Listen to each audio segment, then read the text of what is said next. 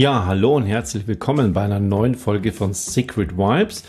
Heute geht es um Resilienz und Klang. Wie passt es zusammen? Sind es nicht in irgendeiner Form Gegensätze? Das möchte ich heute ein bisschen auflösen und dir da einfach eine gute Lösung zeigen.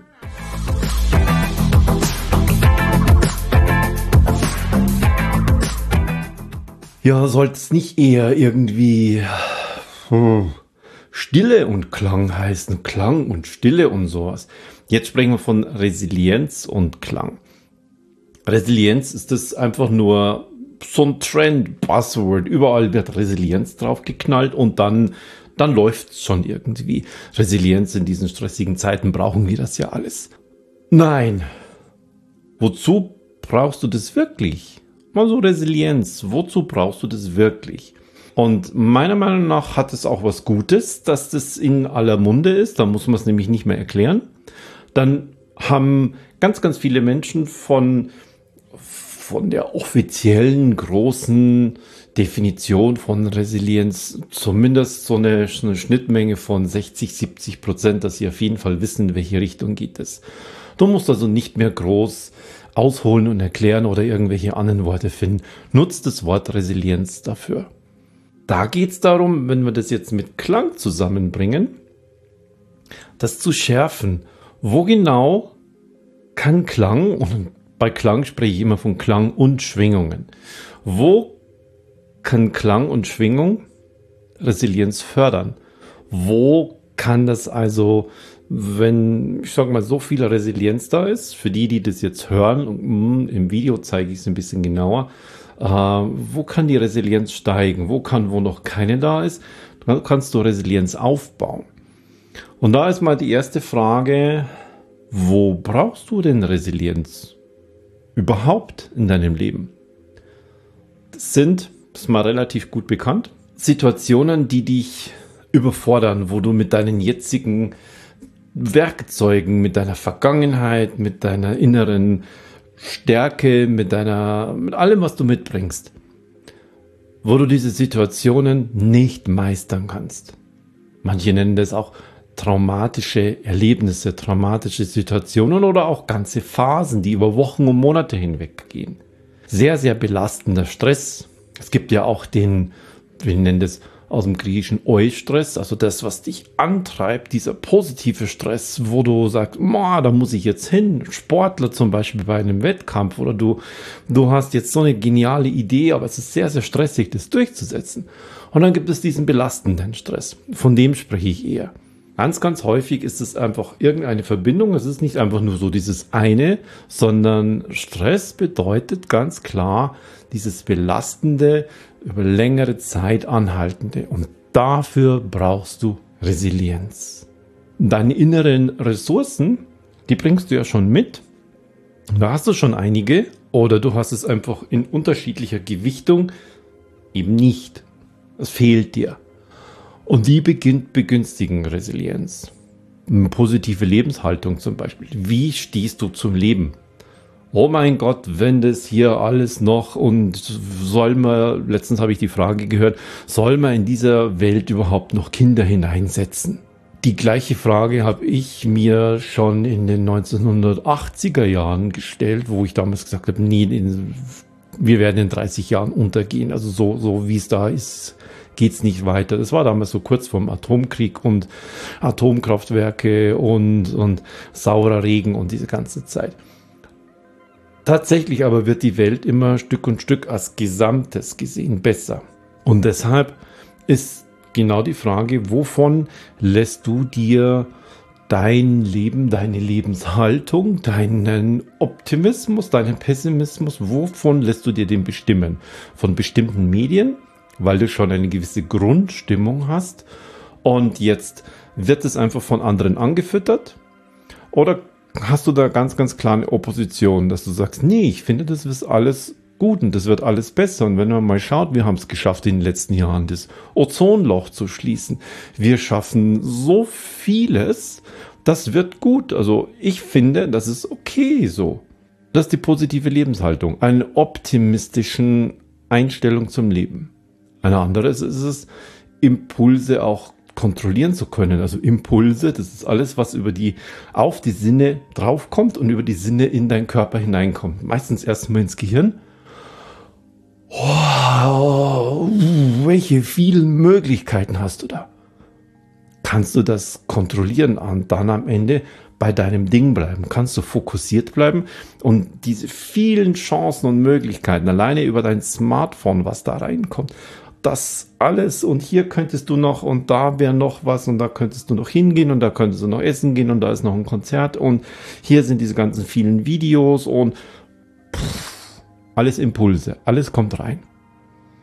Kannst du die kontrollieren, indem du ganz klar sagen kannst, nee, das brauche ich jetzt nicht. Ich habe hier ganz klar jetzt meine Aufgabe und die möchte ich erstmal erledigen. Damit bleibst du also fokussiert. Du schweifst nicht gleich ab Belastender Stress kann auch sein, weil du an deinem Thema nicht fokussiert dran bleibst, sondern weil du dich ablenken lässt.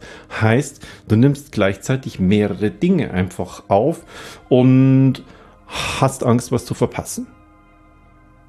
Und das ist tatsächlich ein großer wichtiger Punkt. Deine Impulse kontrollieren zu können. Nee, das brauche ich jetzt nicht. Nee, da bleibe ich jetzt dran. Hm, das klingt echt interessant, mache ich später. Das ist Impulse kontrollieren. Du bist dann diesen, also auch gewahr. Und das ist ein weiterer wichtiger Punkt. Gewahr sein, achtsam sein. Das sind auch so Buzzwords. Achtsamkeit, boah, ich kann es schon nicht mehr hören. Hm, es scheint tatsächlich dann auch ein Thema zu sein.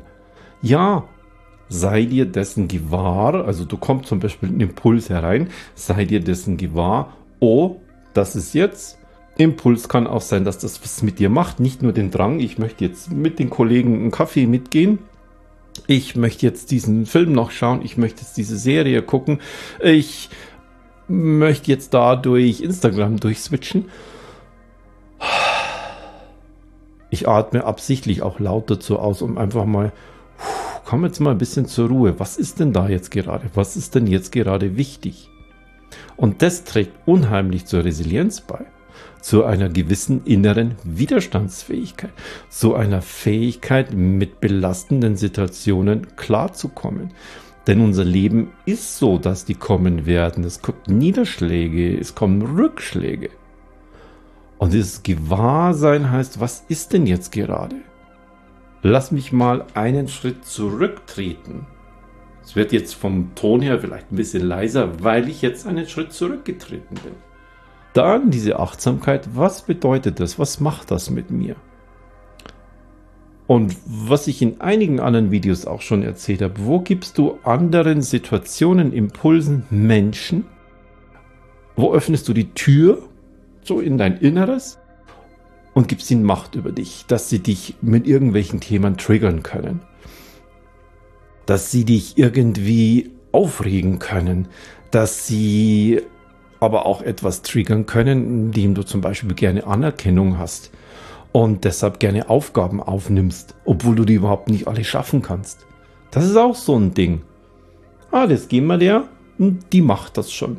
Du, kannst du das noch erledigen? Und dann, ja, das, das, das mache ich noch. Oder man ist in einem Meeting, wer könnte das machen? Und dann gibt es welche, die melden sich immer. Ah, ich, ich mache das, ich kümmere mich drum. Natürlich ist der Schreibtisch voll von so Zeug und sie schaffen das nicht. Auch das ist eine Form von, wo, wo funktioniert da so ein, so, ein, so ein Trigger? Was ist das tatsächliche Bedürfnis dahinter? Und dann ist alles so voll und dann sind sie im Stress, im belastenden Stress. Gewahr und Achtsamkeit. Ein ganz, ganz wichtiger Punkt ist noch das unterstützende Umfeld. Wo kann das dich unterstützen? Eine Familie, Freunde, eine größere Familie, Bekannte, Möglichkeiten. Wo kann ich hin? Was kann ich tun? Die etwas übernehmen, die dich aber auch stützen. Wir nochmal zu dem Punkt von vorher, Gewahrsam und Achtsamkeit bedeutet danach eben auch, dass du deine Emotionen kontrollieren kannst.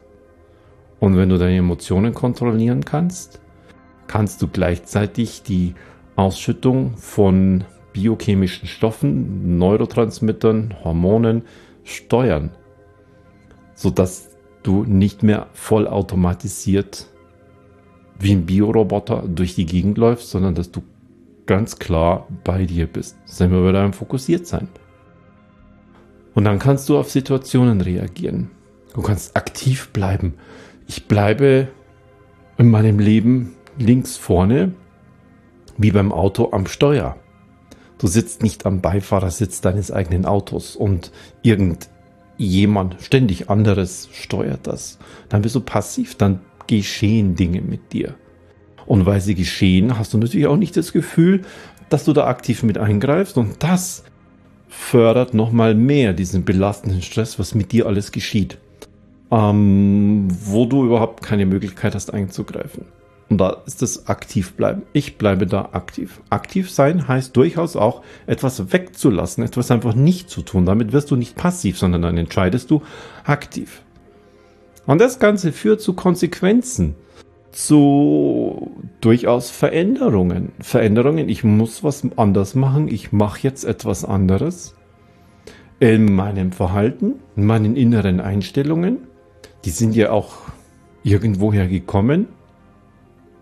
Kann ich das? Kann ich Einstellungen, innere, vielleicht sogar Glaubenssätze einfach so verändern? Puh.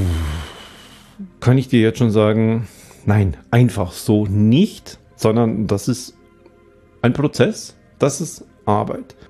Und jetzt kommen wir zu dem Punkt, ja, wo setzt denn da das Gongspiel an? Wo setzt wenn wir es ein bisschen weiter aufziehen, wo setzt Klang im Allgemeinen an? Wo setzen Schwingungen, die auf unseren Körper treffen, dabei an? Wo können die da helfen bei diesen Punkten, die ich gerade aufgezählt habe? Das klingt ja erstmal so, wo willst du denn da andocken? Ha, schon sehr, sehr viel. Ich habe das selber bei, beim Gongspiel gelernt. Zum Beispiel traumatische Situationen, traumatische Erlebnisse aus der Vergangenheit mit Klang und Schwingung zu lösen die tief drin sitzen. Die kannst du hochholen dadurch, dass du die Menschen mit deinem Gongspiel, mit einer bestimmten Technik des Gongspiels in einen, in einen Täterzustand bringst. Das ist eine, ein bestimmter mentaler Zustand und das kann ich mit dem Gongspiel erreichen. Und dann kannst du bestimmte Traumata lösen, indem du vielleicht, wenn du mit jemandem auch schon zusammenarbeitest, genau darauf hinarbeitest daran wollen wir jetzt arbeiten. Es geschieht aber durchaus auch, wenn du eine Gruppe hast, dass sich bei jemandem so etwas, dass sowas hochploppt. Da gibt es viele, die sagen, oh mein Gott, was, was ist denn, wenn das passiert? Ja, das ist dann wieder eine Form der inneren Einstellung. Was bringst du mit? Die einen haben Angst davor, dass das genau passiert. Das ist wie, wie wenn du jemandem ein Glas Wasser gibst und sagst, mein Gott, was ist denn, wenn, wenn der nicht mehr durstig ist danach? Das ist doch Sinn und Zweck des Ganzen. Ja, ähm, was ist, wenn du Gong spielst und jemandem kommt ein Trauma hoch? Ja, das ist doch das Natürliche dabei. Und dafür haben viele Gongspieler aber Angst, dass sie die Situation nicht handeln können. Wie reagiert denn dieser Mensch? Und, und dann kommen zum Thema positive, negative Einstellung dazu. Ganz, ganz viele, sehr, sehr häufig negative Dinge, weil sie sich dafür nicht vorbereitet fühlen. Darauf aber kann man dich vorbereiten, dass du genau das machen kannst. Dass du nicht nur Traumata auflösen, Traumata reduzieren, die Reaktion darauf zu reduzieren, sondern auch den belastenden Stress einfach zu reduzieren, zu senken. Genau zu wissen, wie greife ich in das Körpersystem ein mit meinen Schwingungen, mit meinem Gong, was macht der mit dem Körper, so dass am Ende die Stresssituation, Stresshormonpegel, das ist sehr, sehr viel Cortisol, dass der sich senkt. Was muss ich dafür tun? Und da kann Klang und Schwingung dafür, ich nutze Gongs dazu oder ich spiele immer mit einem Gong, unheimlich gut wirken in Verbindung, Gong ist dann immer eine meditative Übung. Ein weiterer Punkt ist, dass es Gewahrsein, dieses Achtsamsein, da kannst du sehr, sehr gut sowohl passiv mit Gong und Schwingung arbeiten. Passiv heißt, andere Menschen erleben das, machen da mit. Du spielst für andere. Aktiv bedeutet es aber auch für den Spieler selbst.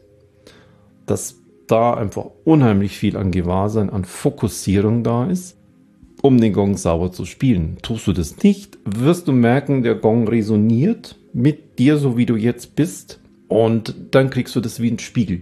Du siehst, Wenn du den ganzen Tag funktionierst, wenn du den ganzen Tag durchläufst, dann gehst du abends ins Bett und am nächsten Tag stehst du wieder auf und du hast gar nicht gemerkt, in welchem Zustand du bist.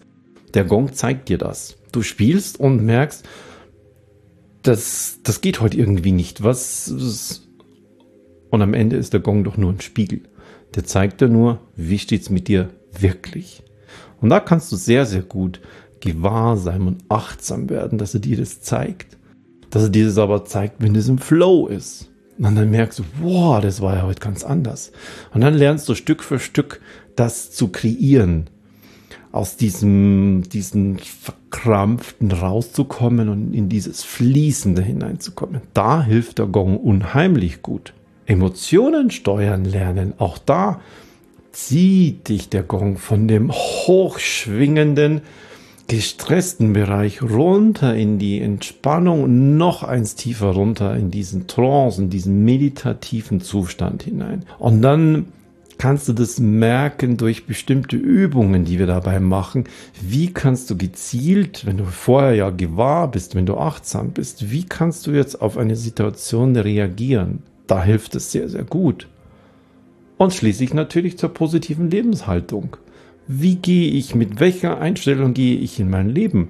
Wenn ich grundsätzlich nicht beeinflusst bin von meiner Außenwelt, wenn ich nicht so sehr beeinflusst bin von meiner Aufgabensituation, von meiner Lebenssituation, wenn ich einfach in einer eher ruhigeren, wenn ich in einer eher einer entspannten Haltung bin, dann kann ich Dinge viel, viel leichter aufnehmen. Ich kann sie analysieren, ich kann drüber nachdenken, ich kann aktiv Entscheidungen treffen.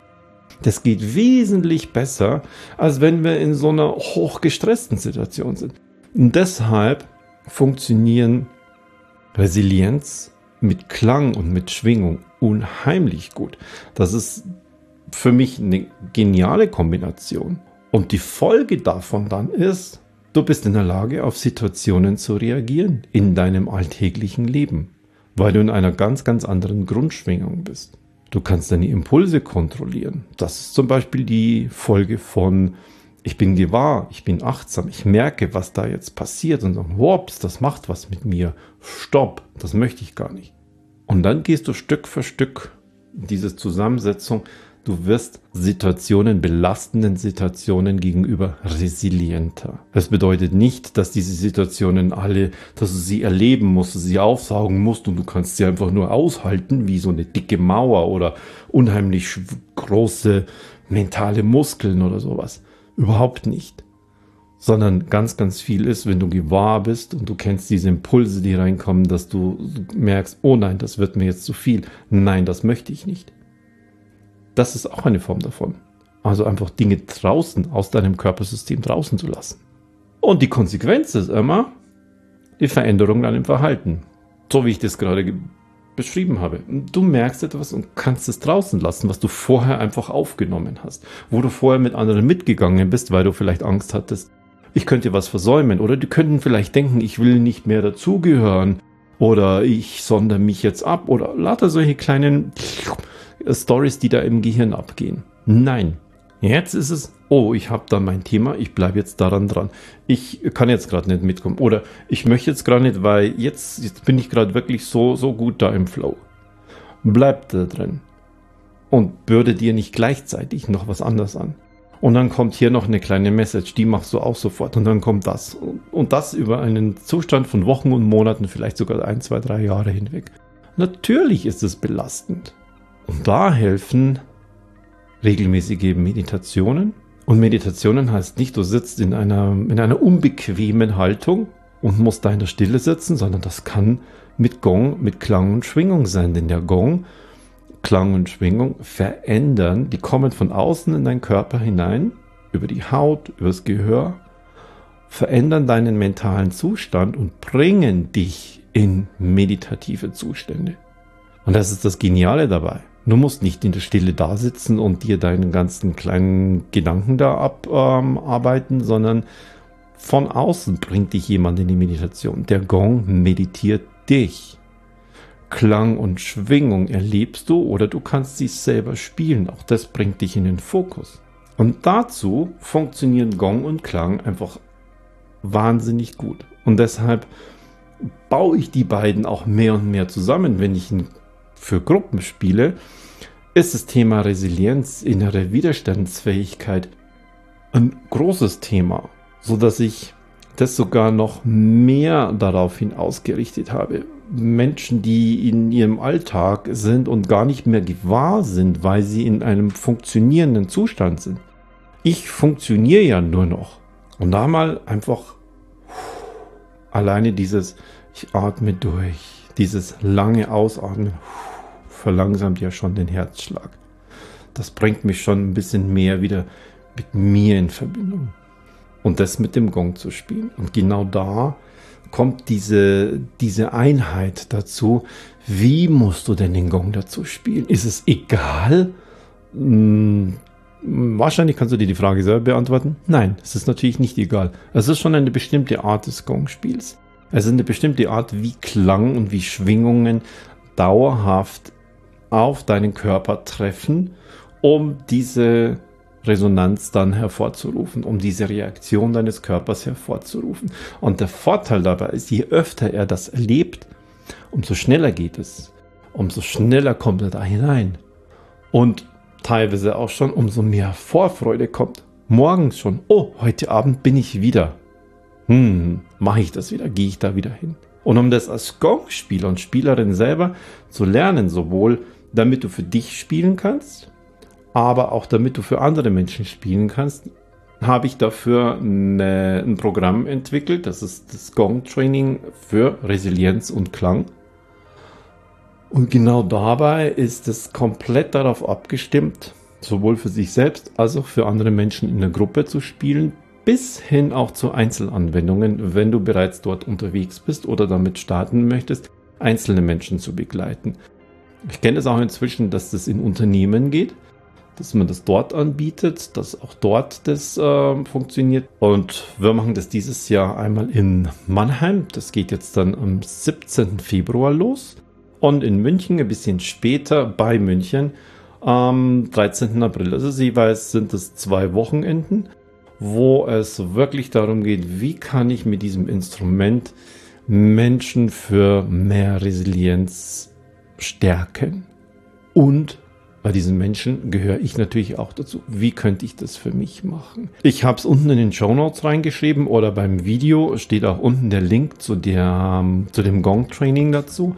Wenn du Interesse dann hast, Gong und Resilienz und Klang zusammenzubringen, dann ist es genau perfekt für dich. Und dann lade ich dich dazu ein. Komm einfach mit dazu.